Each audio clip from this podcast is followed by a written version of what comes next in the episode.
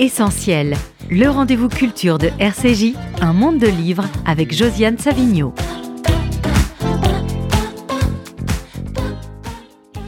Bonjour et bienvenue dans ce monde de livres où on est nombreuses que des femmes et euh, on va parler des éditions stock et des livres d'éditions stock.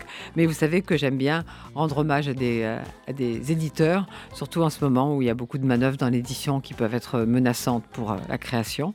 Et donc stock euh, un anniversaire tout à fait particulier aujourd'hui, enfin cette année, c'est que c'est les 100 ans de euh, la collection étrangère La Cosmopolite, qui est la plus ancienne collection de littérature étrangère en France, quand même assez impressionnant.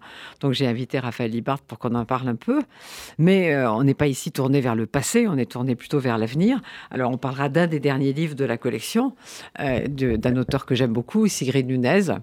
Et puis j'ai invité deux auteurs de stock aujourd'hui. Euh, Nathalie David-Veil pour l'atelier d'écriture, qui est un livre qui m'a à la fois, fait rire, mais beaucoup fait rire, et que je pourrais résumer par euh, tout ce qu'il faut faire pour devenir un mauvais écrivain. merci. merci de la présentation. Et puis, euh, Michel Fitoussi, alors, euh, les, gens, qui, connaissent, qui me connaissent à RCJ savent que je retire toujours les jaquettes. Parce que j'ai horreur des jaquettes et des bandes. Mais celle-là, je l'ai laissée parce que je la trouve vraiment très belle. très réussie. Je trouve vraiment très réussie. Et j'ai laissé aussi les deux autres qui sont vraiment pas mal. Je dois le reconnaître. Donc, je vais peut-être changer mon avis sur les, sur les jaquettes. J'aime bien les livres nus. Bon, alors, on va quand même commencer par cette fameuse cosmopolite. Donc, Raphaël, vous avez cette euh, collection sur les épaules depuis 2016, c'est beaucoup. Et c'est une collection euh, qui a toujours en évolution, mais, mais qui est patrimoniale, qui a fait découvrir euh, au public français de nombreux auteurs, dont Carson McCullers, par exemple, à laquelle je tiens beaucoup. Et donc, comment vous avez vécu à la fois cet anniversaire et comment faire à, la fois conserver ce patrimoine et faire évoluer cette collection. Par exemple, vous avez republié justement des Carson McCullers avec des, des préfaces actuelles. Vous avez republié des James Baldwin avec des préfaces actuelles. Alors, c'est tout l'enjeu, je pense, de, cette collection aujourd'hui, c'est d'essayer de continuer à faire vivre son fond incroyable, parce que vous l'avez dit, donc c'est la première collection de littérature étrangère qui a été créée, même il y a un tout petit peu plus de 100 ans maintenant, donc en, en 1921, et qui n'a cessé de publier euh, bah, des, auteurs absolument extraordinaires, qui à l'époque étaient les grands auteurs d'hier, qui sont devenus des classiques aujourd'hui. Et l'idée, c'est d'essayer de conserver ce fond en faisant donc des, bah, en veillant au grain à ce que les livres soient toujours disponible, en faisant des rééditions, des coups de projecteur, comme on a fait effectivement quand je suis arrivée en, 19, en 1917, mais en, en 2017, euh, en rééditant tout en grand format avec des préfaces d'auteurs contemporains, tous les livres de Carson McCullers. On a fait des rééditions des livres de Baldwin. On a réédité des nouvelles de Tourguenieff pour refaire, en fait, pour faire découvrir aux lecteurs et aux libraires, qui sont nos premiers interlocuteurs, de ces auteurs. Et, le, les, et on se rend compte en les lisant qu'ils n'ont pas pris une ride. Et ça, c'est quand même extraordinaire. Que se dire, tant d'années après l'écriture de ces livres, en fait, on les lit, on les redécouvre avec notre regard d'aujourd'hui et avec le même émoi que je pense que les, que les, les lecteurs ont eu à l'époque où, à la fin des années 40, André B. a publié Carson McCullers pour la première fois. Et ça, c'est une partie du travail. Puis l'autre partie, c'est de continuer à publier euh, des auteurs, des auteurs du monde entier, parce que la vocation, elle porte bien son nom, de, la cosmopolite, c'est vraiment d'essayer de faire, découvrir aux, lecteurs français des auteurs qui viennent d'un... Il n'y a, aucun territoire qui est interdit, aucune langue qui, qui est interdite. Donc on essaie, bien sûr, on publie beaucoup d'auteurs anglo-saxons, mais on publie, euh, cette année, on va, on va publier, euh, l'année prochaine, des auteurs allemands. Cette année, on a publié des des traductions de l'arabe, du néerlandais, euh, de la Colombie.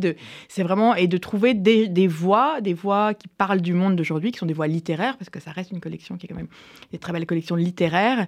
Et euh, on peut jamais savoir, mais l'idée c'est de voilà que ces, auteurs d'aujourd'hui deviennent les grands de demain, et peut-être que parmi, parmi, parmi eux que certains deviennent des futurs classiques. Donc, parmi vos découvertes récentes, euh, la, grande réussite, c'est Maria Stepanova. Non? C'était un gros livre, c'était pas gagné d'avance. Et vous avez eu le courage de le publier. Il a eu un grand succès. Ah, ça, ça a été une, magnifique histoire. Donc, ce, texte euh, en mémoire de la mémoire de Maria Stepanova, qui d'ailleurs est, euh, parce que traduit par Anne Coldefi, et qui avait une traduction Anne Coldefi-Focard magnifique. Et ce qui est amusant, c'est que le premier travail d'Anne Coldefi-Focard, il y a plus d'une quarantaine d'années, c'était d'être lectrice et éditrice de titres russes dans la Cosmopolite. Et ce livre de Maria Stepanova, En mémoire de la mémoire, qu'on a publié en, septembre, un peu après les autres, il avait été publié dans 28 langues, hein, je crois, ce qui est quand même extraordinaire, euh, a reçu effectivement le prix euh, du meilleur livre étranger pour la non-fiction, a eu une presse magnifique et c'est vraiment une autrice qui a été découverte et, dont on va, bah, donc on, va poursuivre avec, euh, avec ses prochains livres. Parce que c'est vraiment aussi au cœur de la, démarche de la cosmopolite, c'est la politique d'auteur qui est de plus en plus, euh, de plus, en plus difficile, je pense, aujourd'hui à, suivre, puisque on nous laisse de moins en moins de temps. Autrefois, on pouvait publier 6, 7, auteurs, de, 7 livres d'un auteur en, espérant qu'un jour euh, il décolle. Bon, aujourd'hui, c'est moins que cela, mais c'est vrai que chez Stock, on a cette tradition et qu'on est dans cette démarche d'un temps encore assez long et de suivre nos auteurs et que parfois ils font de la non-fiction, parfois ils font des romans et on les suit un peu, peu importe les genres qu'ils choisissent. Alors, comme je voudrais qu'on ait quand même le temps de parler de tout le monde, c'est difficile parce que on pourrait faire une émission d'une heure sur chacun des livres. Alors, c'est un peu compliqué, plus la Cosmopolis, mais on va y arriver. Donc, Michel Fitoussi, euh, vous avez déjà écrit beaucoup de livres. Vous savez qu'il y en avait un qui me tient particulièrement à cœur, c'est Janet, parce que c'est une évocation de Janet Flanner qu'on a beaucoup aimé, vous et moi, et qui, euh, grâce à vous d'ailleurs, a été republié aux éditions du Sous-sol. Vous avez sorti de l'oubli parce que les gens qui ne sont pas tellement intéressés aux New Yorkers et à l'histoire de de, l'avant-guerre et de, enfin, de l'entre-deux-guerres, disons, et euh, avait oublié Janet Flanner. Et vous, euh, vous, êtes passionné par elle. Donc, quand, je, quand j'ai découvert ça, j'ai été ébloui. Oui, c'était, euh, une vraie découverte, grâce d'ailleurs à un, une autre biographie que j'avais écrite précédemment, qui était Elena Rubinstein. Elles avaient des liens communs, et, et c'est comme ça que je me suis mais vraiment passionnée pour Janet Flanner vraiment passionnée, que c'était vraiment une journaliste qui est arrivée en France dans les années 20, euh, après avoir euh, quitté euh, son Amérique natale, très étouffée par sa famille protestante des Quakers. Elle était homosexuelle, elle est partie avec sa compagne et elle a vécu toute la vie flamboyante du Paris d'entre les deux guerres avec ses amis qui étaient Scott Fitzgerald, Hemingway, les deux libraires de la rue de l'Odéon, enfin énormément de monde.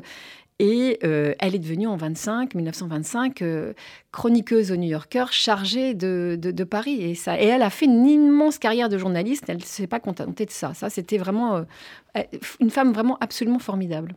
Et alors, la famille de Pantin que vous publiez aujourd'hui commence en fait par une histoire de cimetière. Donc, on pourrait se dire que ça va être un livre un peu peu triste et pas du tout. C'est un livre absolument vivant, j'allais dire très avec des personnages magnifiques, euh, un livre très drôle, enfin un livre nostalgique, mais d'une nostalgie heureuse, enfin d'une belle nostalgie. Euh, au début, ça m'a évoqué tout de suite cette, cette phrase de Beckett qui disait Quand on s'occupe pas de son passé, un jour le passé s'occupe de vous.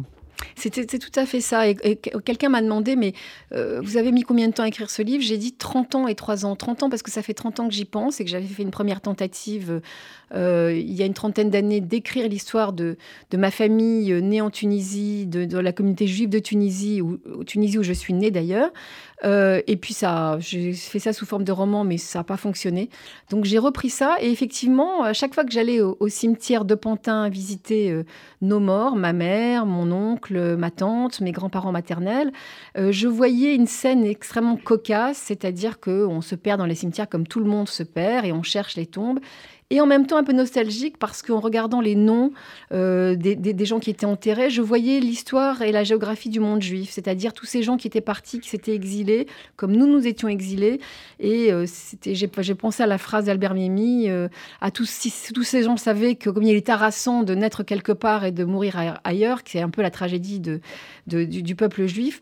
Et c'est comme ça que petit à petit, j'ai retiré tous les fils qui, qui me reliaient à, ma famille, à ma famille de Pantin donc, euh, c'est une phrase de ma tante qui a toujours dit Allons rendre visite à notre famille de Pantin, la famille du dessous et que j'ai décidé d'écrire en récit cette fois l'histoire euh, de ma famille, euh, alliée, couplée avec l'histoire des, Juifs de Tunisie, qui est une très longue et très belle et très vieille histoire et, très intéressante malgré ce que je pensais en fait. Mais justement, on voit bien que c'est pas un, biais historique qui vous a vraiment aussi remise dans, dans le bain, parce que à un moment vous dites que pendant longtemps vous avez voulu être différente de la tribu, c'est-à-dire rompre. complètement. Moi, je suis née française, en Tunisie française, euh, de parents français, de grands-parents naturalisés français dans les années 20, quand ils ont pu devenir français grâce au protectorat. Et euh, moi, on m'a élevé dans la langue française, je ne parle pas arabe, j'ai toujours lu, j'ai su lire à l'âge de 4 ans. Donc pour moi, c'était une langue qui m'habitait et j'ai toujours voulu devenir écrivain et l'écrire. J'ai toujours lu énormément. Et quand je suis arrivée en France, moi, quand on me disait t'es tunisienne, t'es née en Tunisie, donc t'es tunisienne, j'aurais pu me casser la figure de mes petites camarades. En réalité, je me pensais française, je me voyais française et je ne voyais pas le lien que je pouvais avoir avec les gens de la tribu, de la mienne, mais autour, euh, l'accent, euh, les mains qui, les, parler avec les mains. D'ailleurs, je parle avec les mains toujours.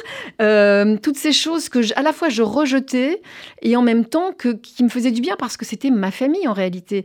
je, comme je rejetais aussi, je rejetais le fait d'être né en Tunisie, parce que je trouvais ça, euh, j'aurais préféré New York, hein, c'est beaucoup plus chic quand même. Euh, euh, je rejetais mon judaïsme mm, parce que je ne suis pas pratiquante, je suis athée, mais en même temps, je suis totalement dans la judéité, c'est une évidence pour moi. Donc tout ça, il a fallu renouer les fils pour que je puisse enfin comprendre. Il a fallu du temps. Vous savez, l'identité, c'est un chemin. Hein. Mais vous dites que votre premier intérêt, finalement, est, passé par l'histoire. Quand d'un coup, vous avez découvert Carthage, etc., vous vous êtes dit, il faut creuser aussi ce sillon-là, parce qu'il y a les deux dans le livre. C'est ça. Quand j'avais 14 ans, ou même pas 12 ans, j'étais en, classe de 5e, j'apprenais le latin et évidemment l'histoire aussi des Romains et Carthage. Et là, je me suis dit, tiens, c'est un intérêt. Peut-être que Scipion, euh, euh, peut-être qu'Hannibal et Hamilcar, pardon, pas Scipion, peut-être qu'Hannibal et Hamilcar sont mes tontons lointains. Et donc, ça a commencé à m'intéresser. J'étais passionnée par les ruines de Carthage. Et puis, peu à peu, c'est vrai que l'intérêt m'est venu. Bon, j'ai épousé euh, un Français de France comme, euh, comme on disait euh, euh, en Afrique du Nord. J'ai, voilà, mes deux enfants sont, sont mélangés et en même temps, on les a pas du tout élevés dans la religion. Puis peu à peu, ça m'est revenu, c'est revenu en moi. Tout, tout ça est, est, revenu. Il a fallu vraiment que, que je cherche. Et l'histoire, bien sûr, parce que je me suis dit que écrire un livre sur ma famille, la famille de Pantin et la famille d'aujourd'hui et la famille d'hier, c'était bien, mais c'était pas peut-être pas suffisant. Je voulais pas écrire simplement une chronique des miens, je voulais aussi les replacer dans cette histoire, l'histoire de la Tunisie qui a commencé il y a très très longtemps, des Juifs de Tunisie, euh, probablement après la destruction du premier temple. Il y a eu, euh, les Juifs sont arrivés, euh, ont peuplé le Maghreb, enfin sont arrivés dans le Maghreb, ils n'ont pas peuplé parce qu'ils n'étaient pas énormément, mais et puis ils étaient là avant tout le monde, avant les Grecs, avant les Romains, avant les chrétiens. ils ont rencontré des Berbères, et puis après les communautés ont grossi, les Livournais sont arrivés au, au XVIIe siècle. Donc c'est vraiment une histoire qui commence avant la conquête arabe au, 8e siècle et que j'avais vraiment à cœur de raconter. Mais Michel Fitoussi, je disais qu'il y avait des personnages extraordinaires dans ce livre. Donc je voudrais qu'on parle un peu de, trois, par exemple, qui m'ont vraiment plu. Euh, la tante Pim d'abord, et puis aussi Albert et Sarah. Mais cette tante Pim, euh, je la trouve extraordinaire. On a envie de la rencontrer tout de suite. Ah, elle existe, tante Pim. Euh, elle, tante Pim n'est pas son prénom, c'est son surnom. Nous, on l'a toujours appelée comme ça parce qu'elle avait un petit chignon, comme un, un bun, quoi. Il y avait une bande dessinée dans mon enfance qui s'appelait Pim Pam Poum et Pipo. Et Pim, c'était la tante Pim. Et donc, on l'a toujours surnommée comme ça.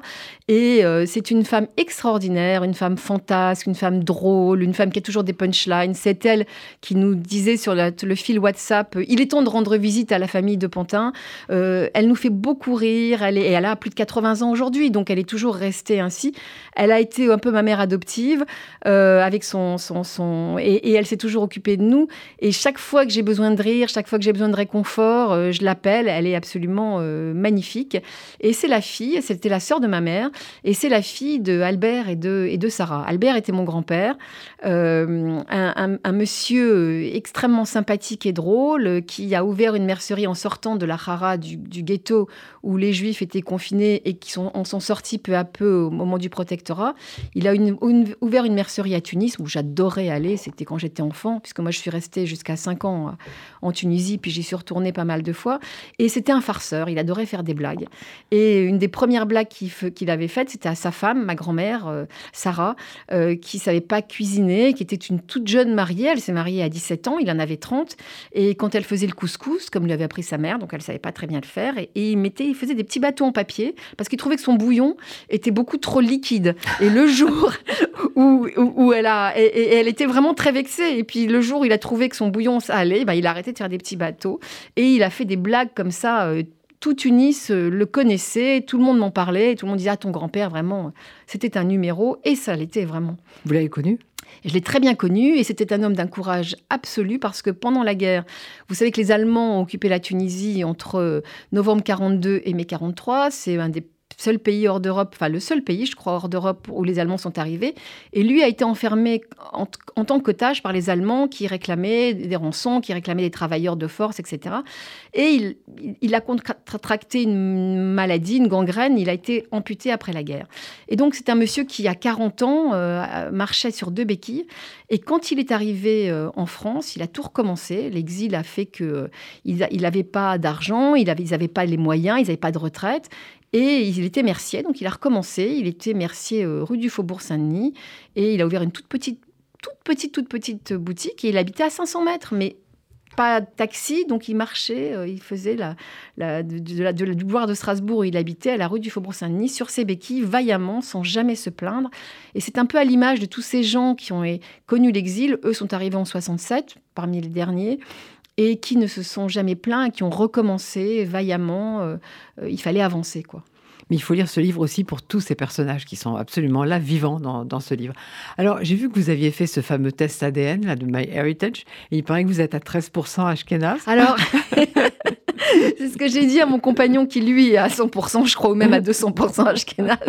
Et euh, ma fille m'a dit jette, jette les 13%. Mais bon, euh, je, les, je, les, je, les, garde. Euh, voilà, c'est peut-être ma mélancolie, en fait, parce que je suis aussi un peu mélancolique. oui, et puis j'adore cet héritage, en fait. Il y a des juifs tunisiennes, grecques, italiennes et, et un peu d'ashkenazi aussi en moi. Mais justement, il y a une phrase que j'aime beaucoup dans ce livre, c'est qui est Je me sens comme quelqu'un qui a trouvé un trésor longtemps convoité et ne peut le partager avec personne. Oui, c'est retrouver cette identité, c'est-à-dire faisant ce test ADN euh, et qui est euh, euh, ça, c'est pardon, c'est dans la c'est dans la à propos du test ADN, c'est ça, hein, voilà. tout à l'heure, on évoquait le fait que parfois on oublie un peu ce qu'on a écrit.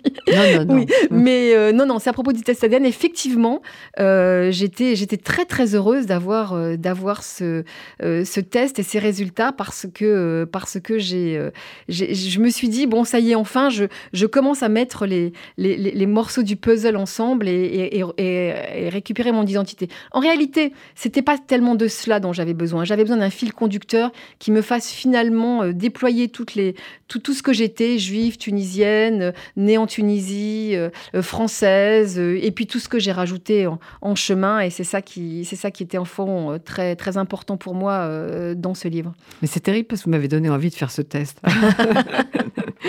faites-le, faites-le. Et puis moi, j'ai fait aussi, euh, je suis, j'ai aussi. Euh, après, après, vous avez foncé dans la généalogie. C'est ça, exactement. Et, en fait, grâce aux algorithmes, vous rencontrez des gens qui sont euh, vos cousins, donc vous ne soupçonnez pas leur existence, et eux vous font remonter. Moi, je suis remontée jusqu'à 1710, et je suis remontée jusqu'à. alors, je rigole parce qu'effectivement, c'est un, c'est un blason un peu, un peu en carton, hein, mais et, je pensais à un, de mes oncles qui aurait dit, nous sommes des, des chevaliers avec comme devise de boutargue et de thon, qui sont les deux facettes les plus connues des juifs tunisiens. Mais c'est vrai que moi, je suis allée dans la Hara de Tunis, j'ai trouvé la rue El Gariani où, où mes arrière, arrière, arrière-grands-parents euh, habitaient. Et là, vraiment, c'était euh, une petite danse de joie parce que je me suis dit, c'est vrai, ça existe, ils étaient là, euh, je les connais, ils sont peut-être proches et j'ai essayé de, de les imaginer. Et ça, ça a été absolument formidable. Il y a une phrase aussi que j'aime beaucoup, c'est je je veux prendre des juifs la meilleure part. Oui, parce que en fait, euh, ça c'est très positif. C'est très, positif, voilà, parce qu'il y a une histoire qui est quand même très tragique. Euh, dans, dans, dans, dans l'histoire du peuple juif, une histoire faite de massacres euh, euh, qui commence très tôt. bon, l'Inquisition a été, enfin, l'Inquisition, les massacres en tout cas de chrétiens, et les chrétiens et les musulmans qui ont massacré les juifs en Espagne et qui les ont, et surtout les chrétiens qui les ont forcés à fuir. Et puis bon, là, évidemment, la, la Shoah et puis tout ça, et puis et puis et puis même encore extrêmement récemment, hier, l'assassinat de deux de, de, de, de jeunes hommes juifs à la synagogue de la de la Griba, dont, je parle dans, mon livre aussi. C'est vraiment une histoire euh, d'antisémitisme, de massacre terrible. Et en même temps, il y a quelque chose de tellement positif dans, dans le peuple juif. Il y a la joie, il y a, la volonté de vivre, il y a, cette joie de vivre, cette, celle, qui place la vie par-dessus tout. C'est tellement important. Les chaïm à la vie, c'est le toast qu'on porte. Il y a aussi, c'est le peuple du livre, c'est le peuple de la sagesse, c'est le peuple des gens qui, qui, aiment la culture, qui aiment les textes, qui aiment la tradition écrite. Donc tout ça, pour moi, euh, c'est vraiment la meilleure part et c'est celle-là que je veux que je veux célébrer avant tout, avant, avant la tristesse qui malheureusement est toujours là et existe toujours. Et je dois dire aussi, Michel Fitoussi, que j'étais très heureuse que vous rendiez un hommage à Gisèle Halimi, parce que comme elle a tenu des propos extrêmement stupides, il faut bien reconnaître, sur Israël, elle, est un peu mise à l'écart. Euh, quand on a fait ce numéro euh, de l'Arche sur euh, les Juifs de Tunisie, j'ai eu beaucoup de mal à imposer que son nom y figure. Écoutez, moi je pense qu'il faut, d'abord tout le monde peut avoir les opinions qu'il veut, tout le monde peut se tromper, et moi je trouve que Gisèle Halimi, qui aurait l'âge que mon père, qui est bien vivant, aurait aujourd'hui, c'est-à-dire 96 ans, ils étaient de la même année, 1927. Ils ont été stagiaires ensemble dans le même cabinet, celui du bâtonnier Elinataf à Tunis. Et c'est une femme qui s'est toujours battue pour s'en sortir. Elle est de Tunisie et moi, je, l'aime particulièrement parce que je sais ce qu'elle a traversé. Je sais qu'elle elle s'est battue pour aller à l'école, elle s'est battue pour faire des études. Elle s'est tout le temps battue. C'est une femme de combat. C'est une femme qui a, mené des combats très justes, d'autres qui le sont moins.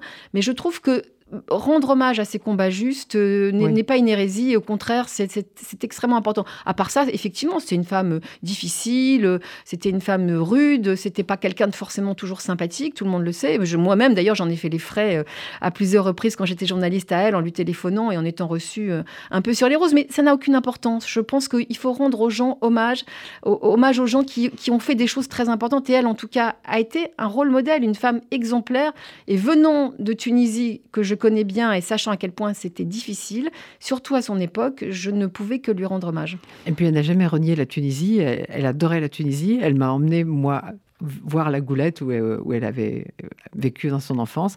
Et c'était très émouvant. Et c'était très émouvant et c'était extrêmement euh, important pour elle, euh, je le sais. Et puis elle a écrit de nombreux livres où elle rend hommage à sa mère, Fritna, qui était une femme très dure avec elle. Et peut-être que la dureté de Gisèle Halimi vient de là, mais qui en même temps, voilà, était une femme qui l'a qui, l'a élevée, qui, était une femme analphabète au fond. Et c'est vrai que venant du milieu d'où elle vient, c'est d'autant plus méritoire d'être arrivée là où elle a été, cette avocate de, de et de combat féministe très important. Michel Fitoussi, c'est quoi le HIDA le Rida, c'est un. Alors, je l'ai découvert par hasard. Euh, c'est un, c'est un rabbin, et moi qui n'aime pas beaucoup les rabbins, qui les aime pas du tout, d'ailleurs, à part euh, quelques-uns, plutôt quelques-unes. Je parle de Delphine Orviller, par exemple.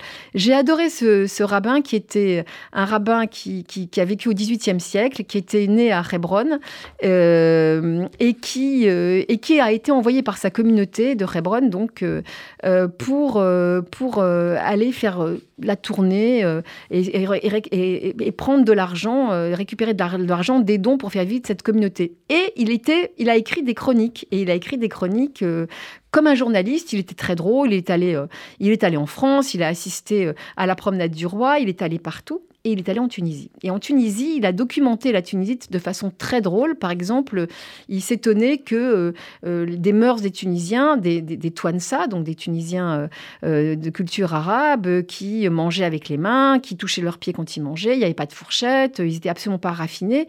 Et surtout, il s'étonnait parce que leurs femmes étaient assises derrière eux et, les servaient. Et donc, en lisant les chroniques du Rida sur la Tunisie, puisque j'ai... Vous avez rappelé que j'avais parlé d'histoire, mais j'ai aussi documenté c'est toujours un peu mon obsession. Euh, j'ai retrouvé ce Rida qui m'a paru au fond très sympathique. Et comme je me suis tout autorisée dans ce livre et à parler de ce que je voulais, de ce que j'aimais, eh bien j'ai parlé du Rida et de qui s'appelait en réalité Chaim euh, Yosef David Azoulay et qu'on surnommait le Rida du nom de ses initiales. C'était un acronyme. Et alors tout à l'heure vous avez évoqué la figure de votre mère, donc je voudrais lire un petit passage parce que on, vous a parlé du, passé de votre mère et vous, vous dites, on aurait dit que nous avions deux mères, l'une solaire qui habitait de l'autre côté de la Méditerranée, l'autre plus sombre qui vivait ici comme si la grisaille de Paris, mêlée à celle de l'exil, avait déteint sur elle.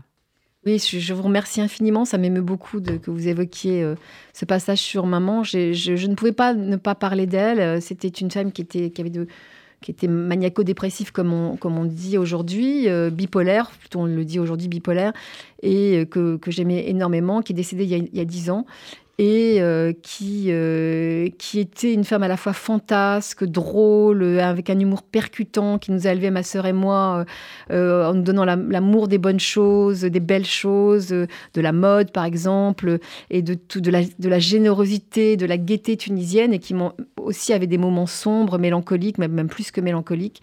Et ça a été un peu compliqué, une enfance un peu, un peu, un peu bousculée. Mais en même temps, voilà, j'avais, j'avais très envie de lui rendre hommage et c'est ce que j'ai fait euh, dans ce livre aussi, puisque je rendais hommage à, à tout le monde. Mais Michel Fitoussi, une dernière question que vous posez vous-même. L'exil est-il toujours gravé en nous? Je crois.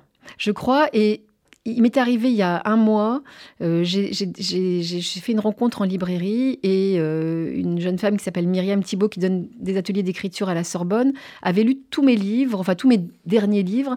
Et, puis elle m'a dit euh, cette chose incroyable, elle m'a dit, je vous ai lu et j'ai trouvé un point commun dans tous vos livres. Alors moi, je m'attendais à ce qu'elle me dise, tous vos personnages sont des héroïnes féminines. Bon, voilà, c'est banal que de le dire parce que c'est vrai. Et elle m'a dit, tous vos personnages sont des exilés. Elena Rubinstein est une exilée, Janet Fanner est une exilée. Dans La Nuit de Bombay, euh, où je raconte euh, l'histoire d'une, d'une communauté malgache euh, qui venait d'Inde et de, la, Lumia qui avait fondé Princesse Tam et qui est morte à Bombay, était une exilée. c'est vrai que tous les, tous personnages, Malika Ofkir, dont j'ai raconté l'histoire et qui a été exilée dans son propre pays, tous ces personnages sont, des exilés. Je m'en suis pas du tout rendu compte. J'ai dit merci docteur et, j'ai rigolé, mais ça m'a vraiment, ça m'a beaucoup, euh, ça me, ça me poursuit encore aujourd'hui. Et c'est vrai que au fond, ce livre est peut-être la quintessence de, l'exil. Donc en tout cas, en moi, sans que je m'en rende compte, dans mon travail euh, euh, d'écrivain, il, est resté gravé en moi. Alors justement, le mot a été prononcé atelier d'écriture. Donc Nathalie David Veil, atelier d'écriture, je voudrais dire la, phrase de Marguerite Duras qui est au tout début. Avant d'écrire, on ne sait rien de ce qu'on va écrire. ça m'a rappelé ce que m'a dit un jour Philippe Roth en disant euh, Chaque fois que je commence un livre, je suis toujours un amateur. Mais alors, euh, donc, qu'est-ce qui vous a pris de, à votre héroïne Qu'est-ce qui lui a pris d'accepter d'aller dans un atelier d'écriture? Elle n'en avait aucune envie. mais euh, c'est un peu comme aller chez le psychanalyste. Personne n'en a jamais envie, mais en même temps, on, euh, les gens qui viennent, je donne un atelier d'écriture, donc je, vois bien les gens qui viennent. Euh, il y a tout, un tas de, cas de figure, mais la principale, c'est qu'ils ont un blocage quelque part, qu'ils n'y arrivent plus tout seuls et qu'ils ont envie de, partager ce qu'ils écrivent ou, euh, dans le cas de mon atelier d'écriture, on lit des textes et donc ça permet euh, déjà de se cultiver, mais euh, plus exactement de rentrer, d'analyser comment arrive un personnage, comment on fait une description, euh, et puis de partager ce qu'on écrit avec les autres. Et donc ça dédramatise et ça permet L'autre, l'autre grand intérêt, c'est que chaque semaine ou chaque mois, c'est un rendez-vous et on est obligé d'avancer dans ce qu'on écrit. Et donc, on n'est pas seul. Parce qu'en fait, le problème des gens qui écrivent souvent, c'est qu'ils n'osent pas. Ils sont tétanisés par cette petite voix intérieure qui dit c'est nul, ça ne va intéresser personne, euh, ça ne vaut rien par rapport à tous les grands de la littérature, qu'est-ce que je vais apporter? Bien, tout le monde en fait a une voix, et puis si on a envie, surtout, il faut le faire. C'est ça l'idée. Alors, je ne crois pas qu'on devienne, la vraie question, c'est est-ce qu'on devient écrivain? J'ai eu un journaliste qui m'a posé cette question, est-ce qu'on devient écrivain? Eh bien, oui, peut-être, mais pas forcément. Mais c'est pas le sujet. Le sujet, c'est de, c'est quand même de. Si on a envie de prendre des cours de chant, c'est pas pour ça qu'on va euh, aller chanter à la Scala, mais on a le droit de chanter. C'est à peu près pareil. Mais justement, parce que j'ai beaucoup aimé dans ce livre, c'est qu'il y a, deux, comment dire, il y a deux directions pour moi. Il y a deux voix. Il y a euh, une voix un peu ironique qui est ce que vous faites les fiches. évidemment, les fiches, si on les suit, c'est ce que je disais au tout début, comment devenir un mauvais écrivain, suivre les fiches. Mais en même temps, il y a un parcours avec des gens, avec des gens qui ont une histoire, avec des gens qui osent entrer dans leur histoire, essayer de formuler cette histoire en mots. Et, ça, c'est ce qui est, pour moi très touchant dans ce livre. C'est les personnages. Plus que euh, je me suis dit que vous étiez amusé. Donner, donner des fiches, c'est montrer aussi comment il faut les subvertir. Absolument. Il y a euh, Somerset Maugham qui dit il y a trois règles essentielles à suivre pour écrire un roman, mais personne ne les connaît. Et donc, euh, c'est exactement ça. absolument, absolument magnifique.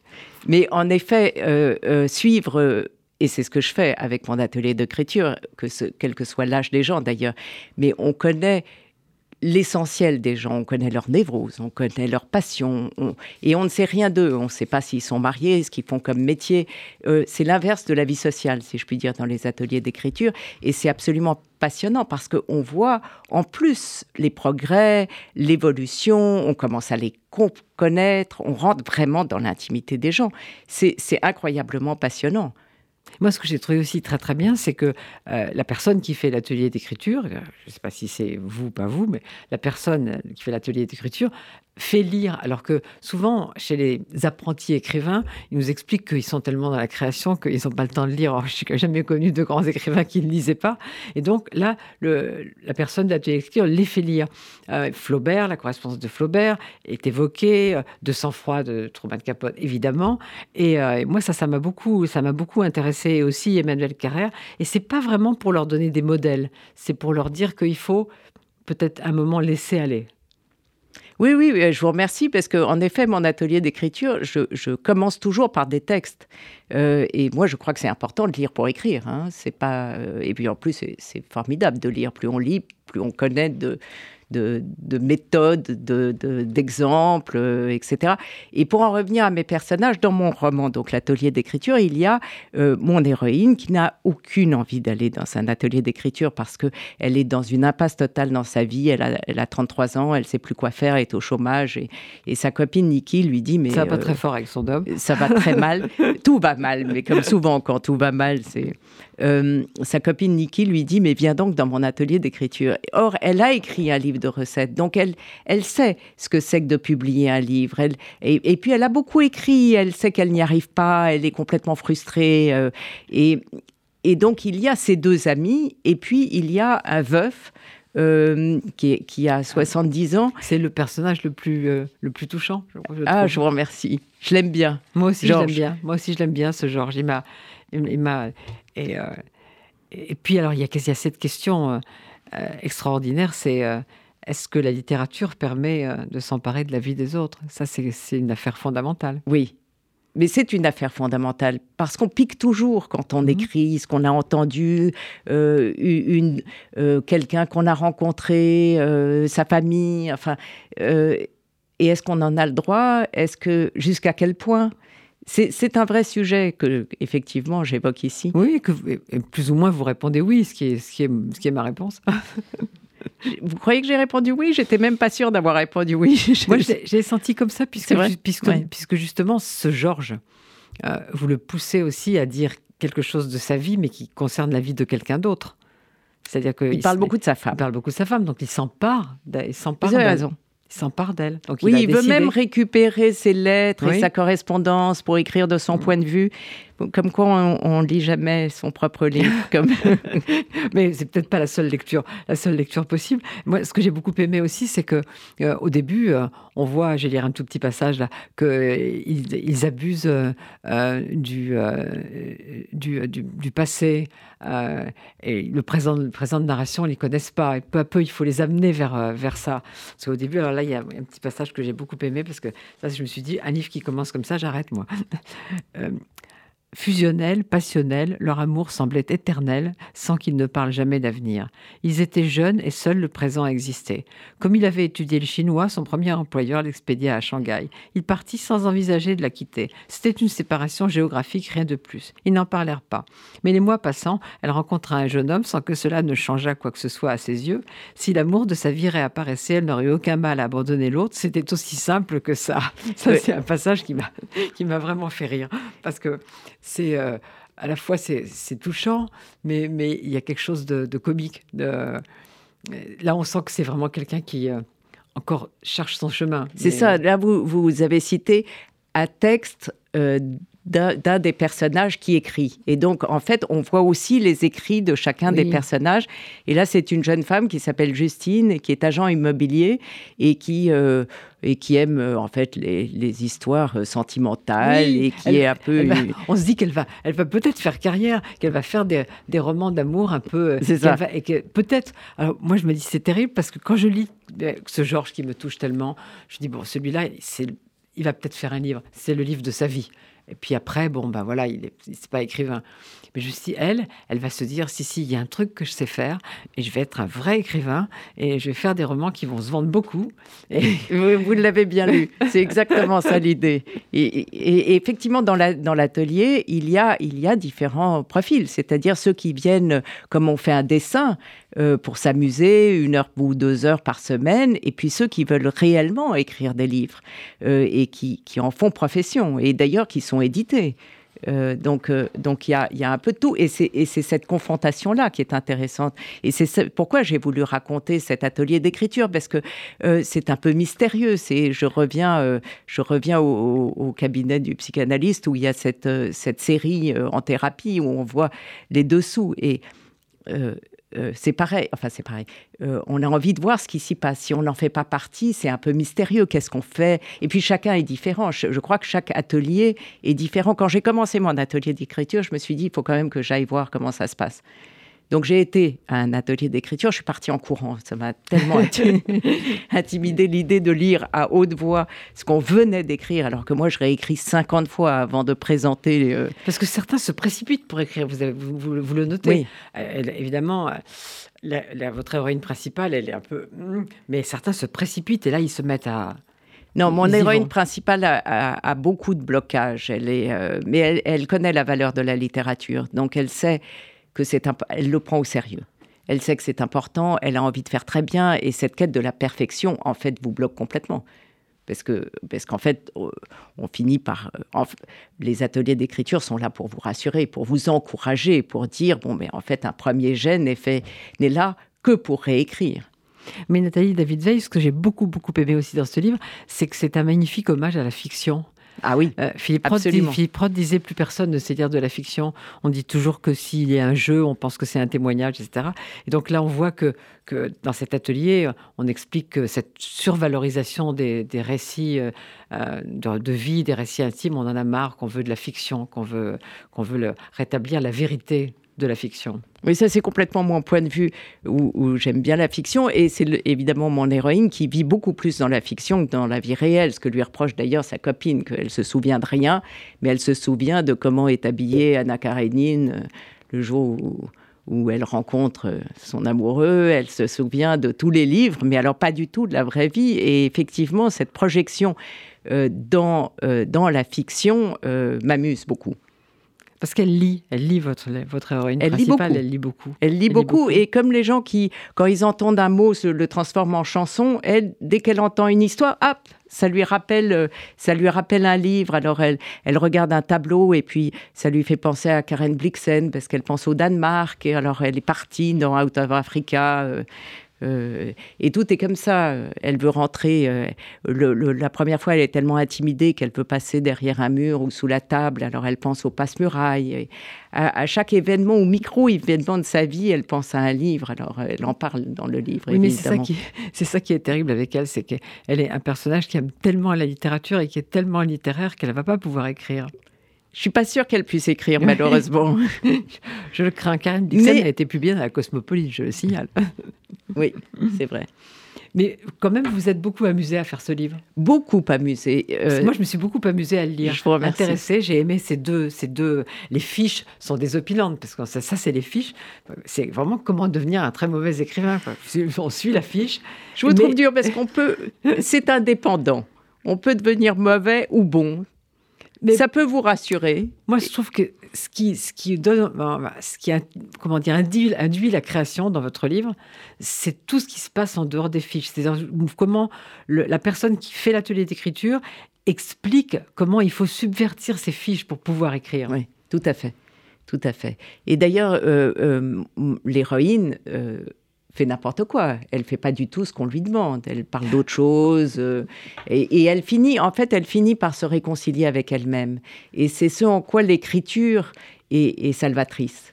Euh, dans ce sens-là. Je ne sais pas si mon héroïne va finir par écrire un livre, je ne le pense pas, mais ça l'a réconciliée avec qui elle était, ça lui a permis de réfléchir à son amitié, à, à ce que ça voulait dire, à son rapport aux hommes, à beaucoup de choses.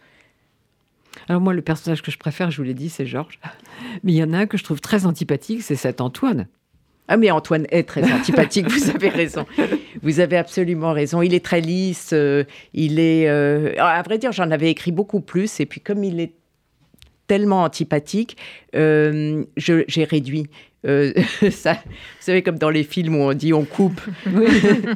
Donc j'ai enlevé beaucoup de pages d'Antoine parce qu'en fait, il était. Voilà.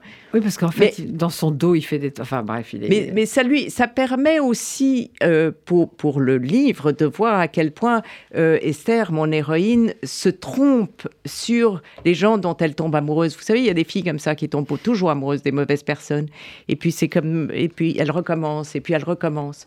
Et, et donc, on, ça c'est un éclairage sur mon héroïne, de voir qu'elle s'est trompée beaucoup. C'est pour ça qu'elle finira peut-être par écrire un livre. sur, tous les mauvais hommes qu'elle a, qu'elle a pu rencontrer. Alors, il y en a quelqu'un qui n'est pas là, malheureusement, mais qu'on aime beaucoup. Hein. J'espère que vous l'aimez vous aussi. Moi, j'ai découverte euh, tardivement, grâce à, Raphaël Libart. J'ai découverte avec L'Ami, le précédent livre. Magnifique, magnifique, livre. Absolument. Et, euh, et, là, alors, je, quand même, je reprends ma manie de retirer les bandes, n'est-ce pas? Le voilà tout nu, mais tout beau.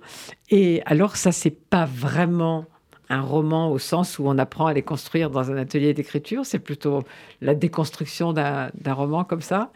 Et euh, moi, je trouve ce livre euh, assez bouleversant et euh, drôle aussi, puisqu'elle a beaucoup d'humour, parce que ça commence par un personnage qui, qui va voir une, un, prof d'université un peu vieilli, qui fait une conférence. alors bon, et sa conférence, tout a été dit dans un article qu'il a publié précédemment. Donc évidemment, tous les gens qui sont là ont lu l'article, puisqu'ils s'intéressent à cette question. Alors d'abord, c'est une conférence un peu apocalyptique sur le fait qu'on allait tous y passer, ce qu'on sait, mais enfin, pour lui, c'est rapidement. et, euh, et puis, euh, tout le monde se dit, bah, ce qui va être bien, c'est le débat. Et le type dit, c'est fini, il n'y a pas de débat, il s'en va. Et on apprend un peu plus tard que c'était son ex. Mais c'est un livre qui est très étonnant sur de Sigrid Nunez. Elle a cette particularité de, je trouve, d'être très originale parmi au sein de la littérature américaine. Parce que c'est une auteure, on sent qu'elle ne sort pas d'un atelier d'écriture, justement, parce qu'elle est pas, ses, ses, livres sont toujours à la croix, un peu à la croisée des, genres. C'est un roman, mais par moments, on pourrait se demander est-ce que c'est pas autobiographique? Non, ça ne l'est pas, mais elle fait exactement ce, dont vous parliez à l'instant euh, à propos du livre de Nathalie David Veil. je pense qu'elle se nourrit de toutes les rencontres, de tous les gens qu'elle voit, de toutes ses expériences, et elle réussit à aborder les sujets les plus graves alors là, avec ce, cet ex qui prêche l'apocalypse qui va arriver sur donc, le, hum, réchauffement climatique, le deuil, toujours c'est des sujets, on pourrait se dire, oh là là, ça va être sinistre. D'ailleurs, c'est toujours des livres qui sont, qui sont des livres très difficiles à raconter, parce que quand on part, si on, se, si on ne raconte que le, la trame, l'histoire, on va se dire, oh là là. Ces trois livres, ces trois, ces trois livres ont la particularité que, euh, et qui sont, on sait qu'ils sont des bons livres parce qu'on ne peut pas les pitcher, comme on dit. Exactement. Si on les pitch, ils sont, c'est fichu. Euh, si, on, si on pitch, euh, si, si, on pitch Michel Fitoussi, ça ne veut rien dire, quoi. C'est l'histoire d'une fille tunisienne, elle raconte sa, elle raconte sa, sa vie de Tunisie non, c'est pas ça. Et puis vous, si on dit c'est l'histoire d'un atelier d'écriture, ben non, c'est pas ça non plus. Alors tout ça, c'est ça fait des très bons livres, mais un gros casse-tête pour les éditeurs qui doivent rédiger la quatrième de couverture. Et un gros, un gros casse-tête pour les pour journalistes, les journalistes qui, doivent en parler. Non, parce pas, que... pas écrire dessus, écrire dessus, mais en parler, c'est plus compliqué parce que là, ça part dans beaucoup de directions aussi. On a dit comme celui de David Veil, où il y a vraiment deux de, histoires, de, parcours, un, parcours qu'on peut lire avec une certaine mm. ironie et un parcours au contraire très touchant. Et dans celui de Michel Fitoussi, il y a un parcours historique et un parcours intime. Et là, il y a donc cette histoire avec l'ex qui prêche l'apocalypse, etc., etc., mais il y a surtout l'accompagnement d'une femme qui va mourir. Et elle dit que la chose la pire, euh, la chose la plus dure qui soit au monde, euh, ça n'est pas de vieillir, c'est de voir vieillir les gens mm. qu'on aime et de les voir mourir aussi. Et tout ce qu'elle écrit est toujours d'une justesse remarquable et d'un humour qu'elle insuffle, parce que ça pourrait être, c'est quand son, son amie, qui est une amie de, jeunesse, même pas sa meilleure amie, qui vient la voir en lui disant J'ai un service à te demander, voilà, j'ai une maladie en phase terminale, je voudrais qu'on. Euh, je voudrais mettre fin à mes jours et je voudrais que, que tu m'accompagnes, que tu partes avec moi en vacances et pendant la semaine, à un moment, je prendrai cette pilule. Bon, je dois dire la vérité, hein, tu es la troisième personne à qui je demande, t'étais pas mon premier choix, mais bon, j'ai pas. Et cette femme va accepter. Et du coup, ça permet d'aborder des sujets absolument gravissimes mais avec tellement d'humour, tellement de finesse, tellement de justesse. Sigrid Nunez, elle fait partie de ces écrivains où on a envie de tout noter, je trouve. Moi, j'ai tout le temps envie de prendre un, stabilo et de surligner. Je me dis, oh là là, qu'est-ce que c'est Oh, qu'est-ce que c'est vrai. Elle tombe toujours juste. Et, c'est, et puis, c'est des livres, il n'y a pas de. moi, je trouve qu'on commence à lire et puis on, peut, on, on, peut, on, est pris par euh, l'histoire, qui est peut-être une non-histoire à la fois, et on peut pas le lâcher. Et ça, c'est vraiment son, cette finesse, cette justesse pour moi qui fait qu'elle est tellement, qu'elle a une place tellement singulière dans la littérature américaine. Dans l'ami, il y avait un charme. Euh, on pouvait pas. donc, cette sorte de chien énorme adopté par. Et là, il y a un chat. Il y a un, charme fou, quoi. on n'y arrive, on n'arrive pas, quoi. C'est comme si elle vous charmait, comme si elle vous mm, ensorcelait. Mm. Mais comme, comme dans votre livre, Michel Fitoussi, comme dans celui de Nathalie David Veil, il y a aussi euh, des références à beaucoup d'autres écrivains. Chez vous, Albert Memmi, parcours parfois le, chez vous, il y a, on, a, on a parlé tout à l'heure, il y a pas mal d'écrivains. Et là, je voudrais lire un, petit passage euh, qui m'a beaucoup plu. Je me suis trompée de livre, alors évidemment, c'est si je, me suis trompée de livre. J'ai dû le marquer là. J'ai dû le marquer. Euh, vous savez ce qu'il y a euh, à la page 77 Voilà, c'est ça. Ah oui. Euh, mais elle ne pouvait et ne voulait garder aucun espoir, car si en presque 30 ans elle n'avait pas rencontré un homme, pas un seul, qui soit devenu inéluctable, quelqu'un de plus fort et qui lui apporte le mystère qu'elle attendait, pas un seul homme qui soit vraiment un homme, et non un cas d'espèce, un paumé sans caractère ou un de ces êtres diminués dont le monde était plein, cela voulait dire que cet homme nouveau n'existait pas et on ne pouvait pas se contenter d'amabilité et de gentillesse, du moins quelque temps. On ne pouvait pas faire plus, et l'homme et la femme avaient tout intérêt à garder leur distance, à ne jamais avoir affaire ensemble, jusqu'à ce que chacun ait trouvé le moyen de sortir de la confusion, de la perturbation, de la discordance de toutes les relations. Pas mal, formidable. formidable, ouais. Ça vous plaît? Très désespéré, mais formidable. C'est toujours des grands livres finalement sur l'amitié, du coup. Ça vous plaît? Et alors, il y a quelque chose qui, qui vous rejoint, euh, Nathalie David Veil, c'est la troisième partie du livre commence comme ça de Inger Christensen. Euh, tout ce qu'un écrivain écrit aurait pu être écrit autrement, mais pas avant d'avoir été écrit. De même que toute vie aurait pu être vécue autrement, mais pas avant d'avoir été vécue. Ah, c'est magnifique. Eh oui, ça me parle. Si j'avais su, je l'aurais mis.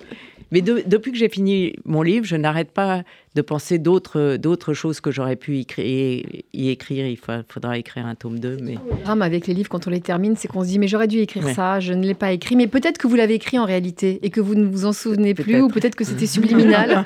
c'est déjà inscrit dans. C'est ce que je me dis pour me consoler chaque fois que je pense que non, je ne suis pas allée assez au bout des 450 livres que j'ai lus pour, pour l'écrire et, et, de tout ce que j'ai coupé aussi. Il peut y avoir une suite, euh, Michel Fitt aussi. Peut-être, peut-être. Mais en tout cas, sur les Juifs de Tunisie, je pense que j'ai j'ai dit euh, tout ce que j'avais à dire, probablement, mais peut-être dans mes personnages familiaux, il peut y avoir. Il y a tellement d'histoires que j'ai coupées. Vous parlez de la Grèce à un moment. Oui, c'est vrai. C'est mon pays d'élection. Peut-être il y a une autre Méditerranée qui se profile. C'est vrai, la Méditerranée de la Grèce, elle est euh, semblable à celle de la Tunisie, mais elle est moins chargée d'histoire et de sens familial pour moi, donc elle est beaucoup plus légère.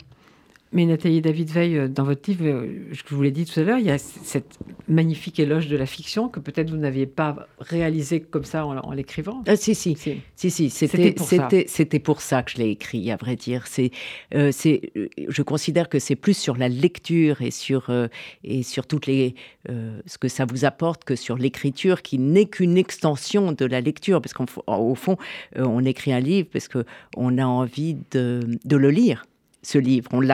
Il n'existe pas, sinon on ne l'écrirait pas. Donc euh, c'est comme ça que je vois l'écriture. C'est quand même l'extension de voilà de, la littérature, de, de l'invention, de l'imaginaire, de, de cette vie autre. Euh, où, on peut vivre plusieurs vies à la fois, ce qui fait quand même euh, tout l'intérêt. Et alors la deuxième partie de Sigrid Nunez et Raphaël Ebert ça commence par une phrase de Jules Renard qui s'appelle « La mort n'est pas un artiste ».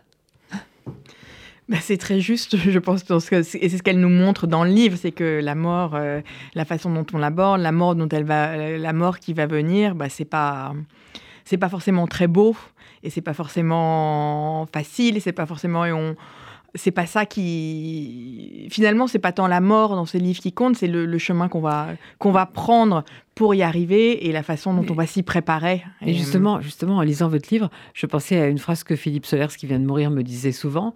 Il me disait la mort ce n'est rien mais le mourir c'est toute une affaire C'est exactement ça. Et c'est exactement ça.